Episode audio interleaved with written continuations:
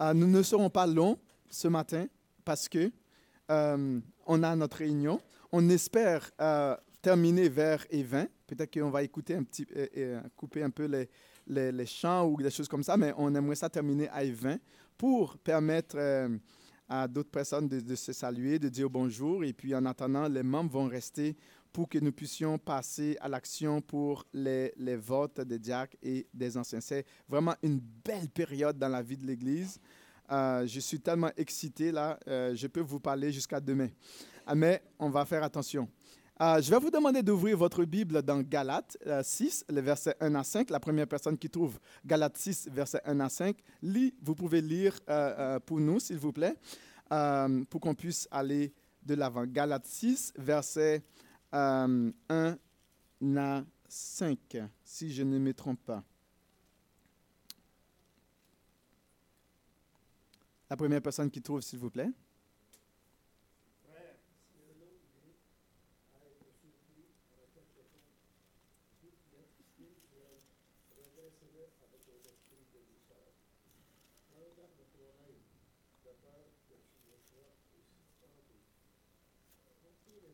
Non, pardon, c'est Galates 6, c'est ça?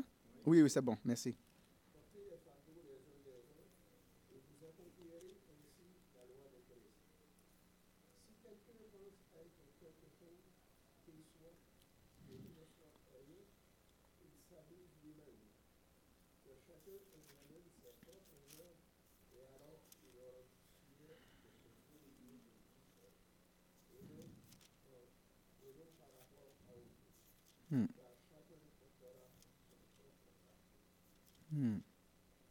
Amen. C'est formidable.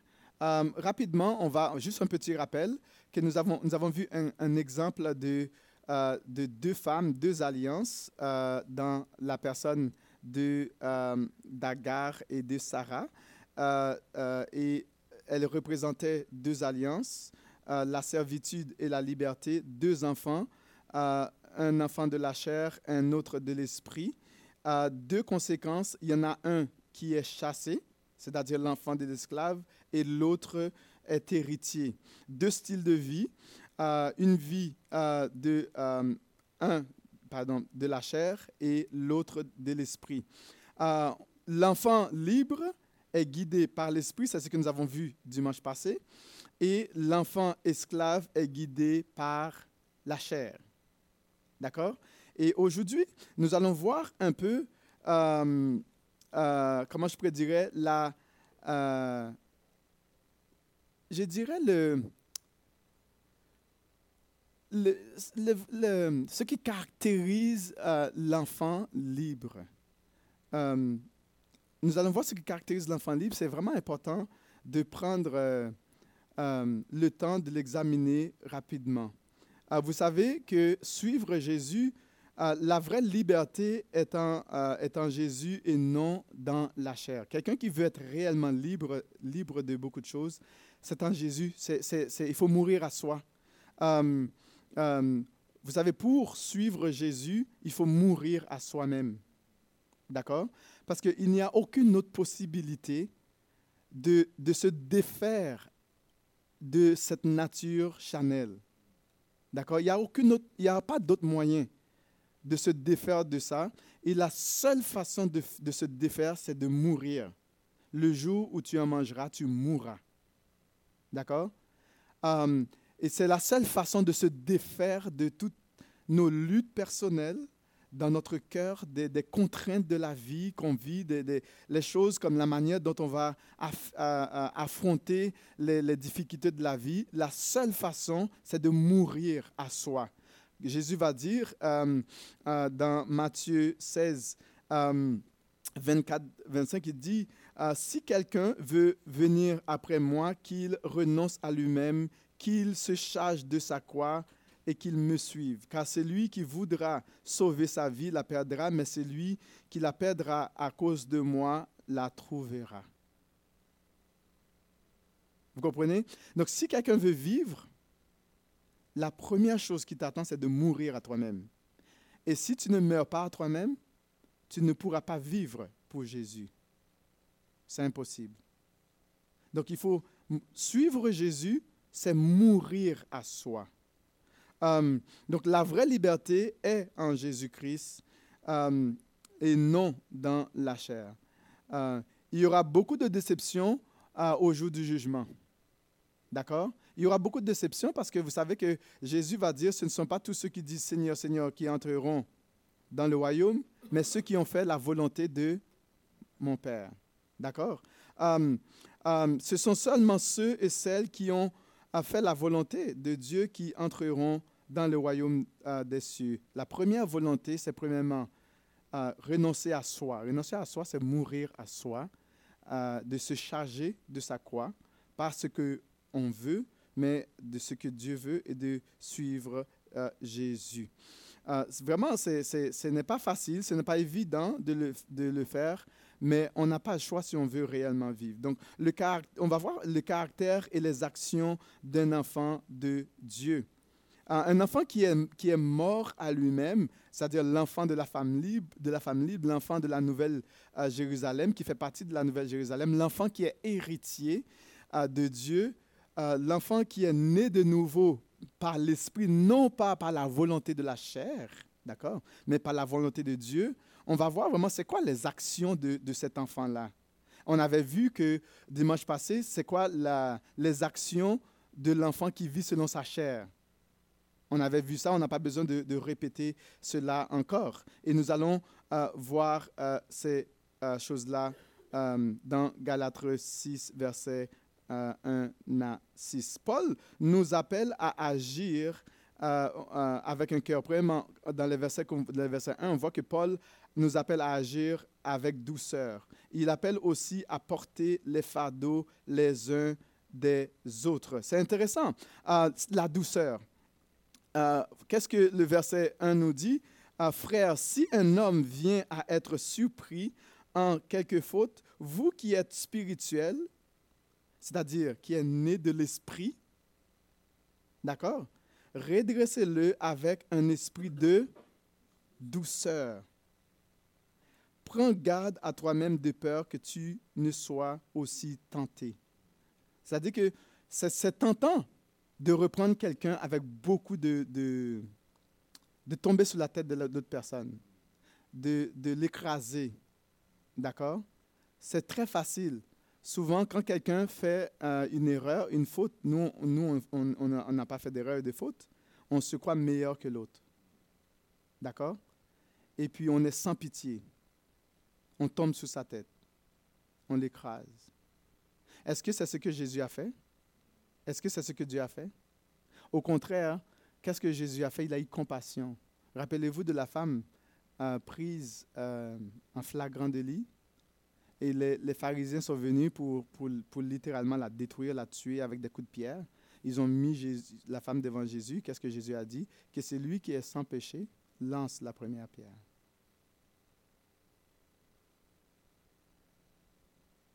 Et tout le monde est parti l'un après l'autre leur conscience leur a accusé parce qu'ils se sont rendus compte que tout le monde commet des erreurs. Et la seule personne qui pouvait vraiment euh, flageller, c'est Jésus, parce que lui n'a jamais commis de péché. Donc on comprend que la, douceur n'est pas une faiblesse. D'accord? La douceur n'est pas une faiblesse. D'ailleurs, la douceur, c'est la plus grande force contrôlée, bien maîtrisée pour construire la vie de l'autre. D'accord? C'est une puissance, c'est un pouvoir que Dieu donne à ses enfants, à l'enfant. Il dit, vous qui êtes spirituel, c'est-à-dire que vous qui êtes nés de nouveau, qui êtes régénérés, qui a l'Esprit de Dieu, euh, reprenez-le avec douceur. Tu dois refléter ton vrai caractère. D'ailleurs, le fruit de l'Esprit, c'est quoi? La douceur, c'est le fruit de l'Esprit. C'est l'amour, la joie, la paix, la douceur, la maîtrise de soi. On se maîtrise, on est capable de nous maîtriser. Bien que vraiment le volcan, là, ça, bouille à l'intérieur. On aurait pu tomber là-dessus de la tête, mais on maîtrise. On, est capable de nous maîtriser. Et non seulement avec douceur, mais aussi, on va voir la, gentillesse de l'enfant qui est... Euh, euh, qui est guidé, qui est régénéré verset, verset 2 nous dit, portez les fardeaux les uns des autres et vous accomplissez ainsi la loi de Christ. C'est quoi la loi de Christ? il y a la loi de Christ qui, qui tu aimeras le Seigneur ton Dieu de tout ton cœur, de toute ton âme, de toute ta force, de toute ta pensée, et tu aimeras ton, prochain comme toi-même. D'accord? En faisant ceci, tu accomplis toute la Bible. Toute la Bible au complet. Parce que tout, tout cela se résume en une seule loi, qui est la loi de l'amour. C'est la loi de Christ. Parce que Jésus, qui avait toutes les raisons du monde d'écraser tout le monde, d'accord? Qu'est-ce qu'il a fait? Il a utilisé son pouvoir pour sauver toi et moi, au lieu de nous écraser. Et c'est la même chose qu'il nous appelle aussi à faire. C'est d'utiliser le pouvoir qu'il nous donne, non pas d'écraser les gens, mais de pouvoir reconstruire leur vie. D'accord? Parce que nous sommes tous faibles, nous sommes tous euh, imparfaits, nous avons des défauts. D'accord? On sait qu'on a été infecté et affecté par le péché. Euh, et Dieu veut que nous utilisions selon sa grâce pour pouvoir nous reconstruire, nous reconstituer, nous transformer, nous façonner à son image, selon sa ressemblance. C'est très dur de faire ça, mais seulement un enfant régénéré est capable de faire cela. Parce que si on n'a pas l'Esprit de Dieu en nous, il ne nous appartient pas. Donc, l'enfant de Dieu va agir avec douceur, avec gentillesse et aussi avec l'humilité. On va voir euh, son humilité. Euh, Paul nous dit, si quelqu'un euh, pense être quelque chose, qu'il ne soit rien, il s'abuse lui-même. Que chacun examine ses propres œuvres et alors il aura sujet de se glorifier pour lui seul et non euh, par rapport à autrui, car chacun portera euh, son propre péché. Si quelqu'un pense qu'il est au-dessus de quelqu'un, là, il s'abuse lui-même. La réalité est très simple. Juste prends un petit peu de temps, examine-toi devant le Seigneur, tu vas voir ce qui se passe. Regarde ta vie, puis regarde la vie de Jésus, tu, tu vas te rendre compte rapidement que, wow, je ne suis pas à la hauteur. Je ne serai jamais à la hauteur. Il faut se comparer à Jésus, pas aux autres. Et même aux autres d'ailleurs. On ne peut pas comparer des, pommes avec des oranges. Vous comprenez? On peut comparer des pommes avec des pommes. Hum, l'humilité, c'est d'avoir une juste opinion de soi-même. On n'est pas plus bas ni plus haut de personne. On n'est pas au-dessus de la tête de personne. On n'est pas mieux que personne. D'accord? Dieu nous a créés tel qu'on est. On n'a pas choisi d'être comme ça. On a été infecté et affecté par le péché. On n'a pas choisi d'être comme ça. C'est la vie. On est né tel qu'on est né. D'accord? Et c'est ça la réalité. Et on sait qu'on a, on a besoin de Jésus pour venir nous, sortir de cette malédiction, de cette condamnation. On a besoin de l'aide de quelqu'un pour nous aider. Euh, c'est aussi c'est de reconnaître que je ne suis pas Dieu et ne le serai au grand jamais. Je ne suis pas Dieu. Je ne le serai jamais. Et toi non plus. D'accord? Dieu restera toujours Dieu, maître de toutes choses, maître de toutes circonstances et maître de toutes situations. Je ne le serai jamais, au grand jamais. D'accord? Et c'est lui qui a le pouvoir de faire euh, des choses au-delà même de nos attentes. C'est non seulement de reconnaître cela, mais c'est reconnaître que euh, je ne suis qu'un être faible qui a besoin de l'aide. J'ai besoin de l'aide. C'est ça l'humilité. J'ai besoin de l'aide. Il dit, si quelqu'un pense être quelque chose, euh, quoi qu'il ne, ne, soit rien, on n'est rien. La personne qui pense qu'elle est quelque chose, croit qu'on n'est rien, rien devant Dieu. Peut-être qu'on peut penser qu'on est quelque chose devant les autres. Parce qu'on dit toujours, quand on se compare avec les autres, il y a toujours de quoi se glorifier, mais pas devant Dieu. Est-ce qu'on saisit? Pas devant Dieu. Ah, donc, euh, il nous dit, euh, il s'abuse lui-même, il s'intoxique lui-même. Mais c'est ça qui arrive, mais pas devant Dieu il aura de quoi se glorifier par lui-même, par lui seul. Lui, il va rester dans son petit coin, il va se glorifier tout seul. C'est comme l'idée, il s'intoxique lui-même. Il se tue à petit feu lui-même. Ou on le fait, ou je me, si je fais ça, je me, c'est ça que je fais, je m'intoxique, je me tue, je me détruis. Et je ne donne aucune possibilité à Dieu de me transformer et de me façonner à l'image de Jésus. L'humilité, c'est reconnaître que je suis pauvre en esprit, euh, que j'ai besoin d'être enrichi par la grâce imméritée de Christ. Heureux les pauvres en esprit. C'est ce que Jésus nous dit. Heureux les pauvres en esprit. Et c'est ce que Paul a voulu faire comprendre aux Galates. Tu n'as rien à te glorifier. L'enfant vraiment qui est régénéré n'a pas besoin de montrer, de se faire valoir qu'il est mieux que personne. Savez-vous pourquoi? Ça ne vaut même pas la peine. On n'a rien à gagner. La réalité est que Jésus a déjà tout gagné pour moi. Et c'est pour cela qu'en Jésus, l'enfant qui, qui est né d'esprit réalise qu'il ne vit pas selon les paradigmes de ce monde. Il ne vit pas selon les paradigmes de la chair. Parce qu'il est l'enfant de la Jérusalem céleste. Il n'est pas, né en bas, mais il est né d'en haut. Il n'est pas né selon la volonté de la chair, mais selon la volonté de Dieu. Et Dieu, il reconnaît que dans les épreuves de la vie, son Père est en contrôle de sa vie. Il sait que toute chose concourt au bien de ceux qui aiment Dieu, de ceux qu'il a appelés selon ses merveilleux desseins. Ma vie est déjà tout tracée, tout déterminée.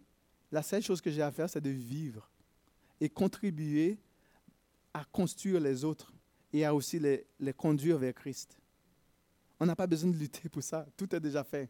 Tout est accompli. C'est comme un beau. tu, vas, on te donne un, un plat de nourriture.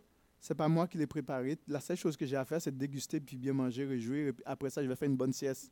Béni soit le Seigneur. Et puis ça contribue à me donner de la force, l'énergie pour continuer à vivre.